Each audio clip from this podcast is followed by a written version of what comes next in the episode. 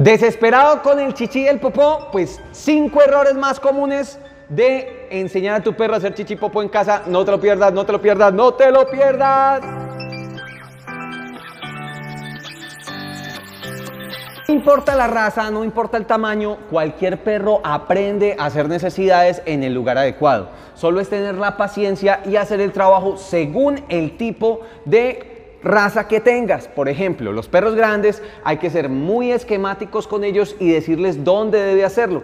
Perros pequeños hay que ayudarles con un poco de guiarlos, llevarlos, cargarlos hasta el punto, tenerlos allá y quedarte ahí con ellos. No importa la raza, todos pueden aprender a hacer un control de esfínteres efectivo.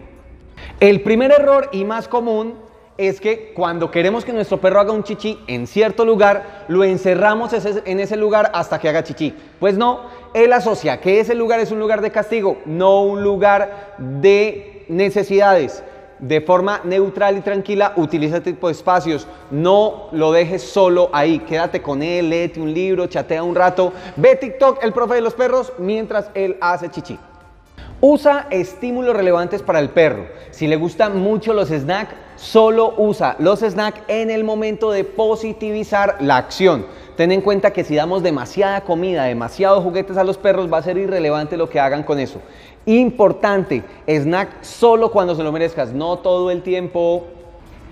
Por último, recuerda que tú te demoraste dos años en dejar pañales. Tu perro en una semana no va a aprender a hacer chichipopó. Este es un proceso que puede demorar un mes, dos meses, dos meses y medio. Lo importante es ser consciente, consistente y coherente con cada una de las reglas que generes en el hogar. A ver, ah, muy bien. Perros felices, familias felices, el profe y los peludos se lo dicen.